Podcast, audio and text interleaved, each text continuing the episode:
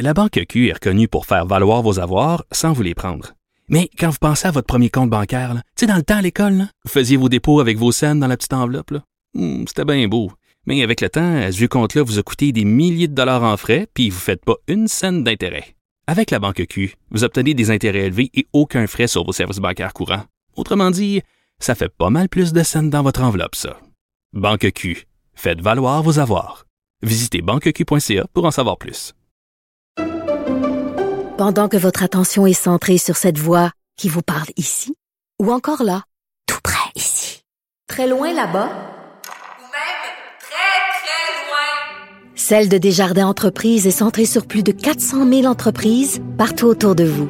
Depuis plus de 120 ans, nos équipes dédiées accompagnent les entrepreneurs d'ici à chaque étape pour qu'ils puissent rester centrés sur ce qui compte, la croissance de leur entreprise.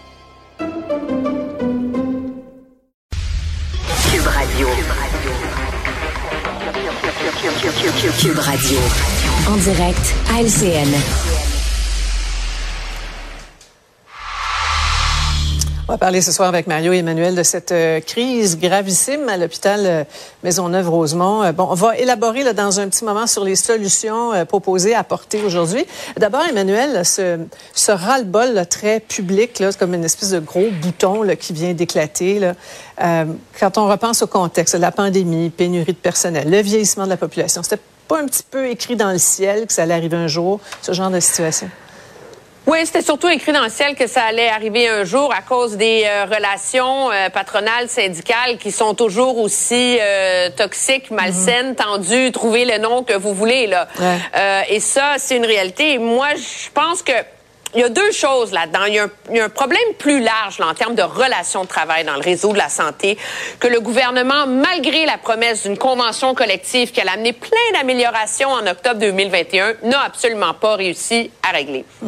Par ailleurs, l'hôpital Maisonneuve-Rosemont incarne aussi un peu tout ce qui cloche dans le réseau euh, de la santé. Euh, euh, un hôpital vétuste, euh, des postes non comblés, des relations de travail dysfonctionnelles. Moi, quand je regarde ça, cependant, je reste avec un immense malaise de voir qu'une équipe qui est tannée, qui en a ras-le-bol, réussit à obtenir la démission d'une gestionnaire qu'on n'aime pas, puis aussi à prendre en otage là, les patients là, en forçant la fermeture de l'urgence. Puis la réalité, c'est qu'il n'y a pas juste à Maisonneuve-Rosemont ça va mal. Là. À Saint-Jérôme, l'urgence est en lambeaux. À Lakeshore, Anna Laberge, Pierre Boucher. Il est où le prochain bris de service? Parce que cette histoire-là, c'est sûr que ça va faire des petits. Ouais. Oui, puis on peut se demander, euh, Mario, est-ce que le, le- le ministre Dubé va passer son temps à faire le tour des, des urgences où, où- où il y a un, un problème? Mais Vincent Marixel le disait, on l'entendait plus tôt, hein, ça fait trois ans qu'il y a des problèmes là, à Maisonneuve-Rosemont, des bris de service. Puis, euh, enfin, tu en penses quoi, toi? Non, c'est un hôpital en difficulté, il n'y a pas de doute, mais je, je suis très sensible à ce que vient de dire Emmanuel. Si on se rend compte que, bon, dans, plusieurs milieux de la santé, euh, il y a des problèmes, euh, il manque de personnel, les gens sont épuisés. Si on se rend compte que le fait de, de faire un sit-in, de dire on rentre pas, on rentre pas tel cadre de travail, ou on rentre mais on travaille pas, on refuse de travailler, si on se rend compte que ça attire l'attention, que personne n'est sanctionné, personne n'est puni, au contraire, on, on met dehors le boss qu'on n'aime pas, on règle tous les problèmes, euh, ça va devenir euh, ingérable. Donc là, on a pris à part le cas de Maisonneuve-Rosemont. On s'entend que c'est un hôpital qui avait des défis extraordinairement compliqués. C'est arrivé comme ça. Là, on a des débuts, de- rien de réglé, on a des débuts de solutions. On a tassé la personne, la cadre qui était problématique. On a nommé une conciliatrice. On semble nous dire tout à l'heure, le ministre euh, a dit sur Twitter que déjà là, que la conciliatrice ferait des miracles, avait un peu rapproché les partis. Euh, On, est, on a l'air content de penser que l'urgence va rester ouverte cette nuit, mais les problèmes sont loin d'être réglés à Maisonneuve-Rosemont. On est toujours en énorme déficit de, de- de- de personnel pour combler tous les quarts de travail. là. Oui. Alors, le ministre, ça, est intervenu, est allé faire son tour. Euh, la chef de service, vous le dites, euh, de problématique a été déplacée, médiateur qui est débarqué. On va écouter le, le PDG du CIUS responsable. La personne en question n'est pas responsable du fait que on reçoit plus de patients que notre capacité à traiter. Donc, la personne mérite d'être bien traitée, puis je veux pas personnaliser le débat, mais c'est certain que la relation avec l'équipe est pas là. Donc, on va réutiliser la personne, mais pas en relation directe avec l'équipe pour que tout le monde puisse y trouver son compte, là, puis qu'on soit capable d'aller de l'avant puis de travailler. Bon, alors à court terme, Emmanuel, on a comme semblé régler ce problème-là en particulier, mais Ouais, est-ce mais qu'on a mis un sur, sur la plaie, là? Ben oui, parce qu'objectivement, je pense que si on l'avait congédié ou tassé de manière plus virulente, il y aurait d'autres cadres euh, qui seraient partis là, à un moment donné. On, c'est- c'est, c'est malsain comme relation de travail, Sophie. On s'entend euh, là-dessus. Là. Moi, ce que je remarque cependant, c'est que le ministre Dubé tout le monde a évoqué hein, euh, le PDG en disant, les, et là je le cite, on est dans un climat où les infirmières travaillent plus qu'elles ne le veulent. Hein? Donc, on laisse entendre qu'on n'est pas dans des cas d'infirmières qui se font 95 heures par semaine. C'est des infirmières qui ont des postes à temps partiel, ça fait partie du problème. Il y a tout l'enjeu de la négociation de la nouvelle convention collective qui est là-dedans. Alors, M. Dubé marche sur des œufs. Là. Il veut pas débarquer puis dire ça n'a pas de bon sens cette affaire-là parce que il va, il va, il, il va faire exploser la situation.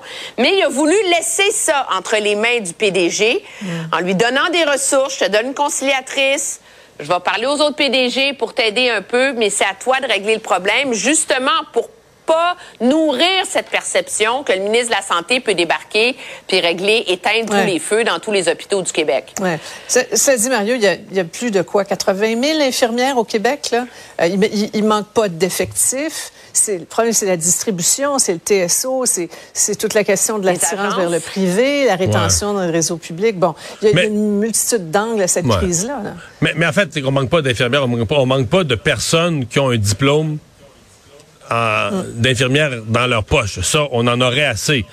C'est qu'elles veulent pas travailler dans le réseau. Elles veulent pas travailler dans le réseau, surtout euh, dans les postes. Euh, mais c'est pas dur à comprendre. Là, entre travailler, par exemple, deux jours, euh, de 8 à 5 dans une clinique privée, etc., puis travailler de nuit à l'urgence avec euh, ça déborde. Il y a des gens qui sont là depuis 22 Ouais. heures puis qui te crient après.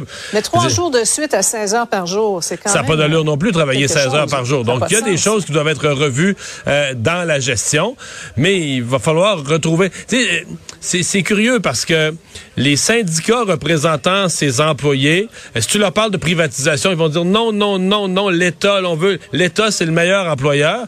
Puis quand c'est géré par l'État, ils passent leurs années, les syndicats, à dire que l'État, c'est le pire employeur qu'on peut pas avoir. Il va falloir qu'on se décide, là. Enfin, au moins, l'urgence est, est ouverte ce soir. On, on- on verra ce qui va arriver dans les prochains jours. Je vais vous entendre un peu de temps sur euh, le climat de travail là, au Conseil de, de ville de Trois-Rivières. Euh, le maire Lamarche qui prend une petite pause euh, du climat malsain. Manuel, commentaire? Ben, moi, je trouve que ce qu'on semble, pr- premièrement, il semble que ce soit pas nouveau, là, ce problème de climat malsain au Ben non. conseil municipal de Trois-Rivières. Ça- Il y avait un problème même à l'époque du maire précédent. Mm-hmm. Il y a eu un bras de fer immense autour du développement d'une zone industrielle. Moi, j'ose espérer, je pense qu'il y a quelque chose de courageux dans le fait que le maire a décidé de prendre une pause. C'est comme donner un électrochoc à tout le monde, là, dire, écoutez, là, Ouais. tout le monde se calme, là, parce que Mm. moi, j'en peux plus. Mario? Je pense que c'est son Ouais. espoir un peu. Ouais, je suis peut-être de la vieille ça? école, monsieur. Moi, personnellement, j'aime bien le maire Lamarche, sa personnalité, la façon dont il, a géré les choses à date. Mais là, moi, tu sais, quand ça brasse de dire, euh, moi, je prends du recul, moi, je m'en vais, écoute, t'es maire, là, t'es le boss, t'es le leader, c'est toi qui exerce la position de leadership. Euh, moi, dans ma tête à moi, quand ça brasse, tu restes au front, tu restes là. Si tu crois à tes affaires, tu le fais poliment, t'essayes d'accommoder, t'essayes de régler les affaires. Mais je veux dire, euh, tu sais, à la guerre, quand ça brasse, si le général s'en va, euh, s'en va se réfugier, là, ça va pas bien, là. Bon, alors, on vous laisse aller prendre votre petit verre. Ah non, c'est bon, on n'a plus le droit. Non, alors, le droit. euh, à demain. Merci. Ah voilà, c'est ce qui complète euh, l'émission euh, d'aujourd'hui. Euh, J'espère que vous avez apprécié. Euh, je vous retrouve demain à 15h30. C'est Guillaume Lavoie qui s'en vient.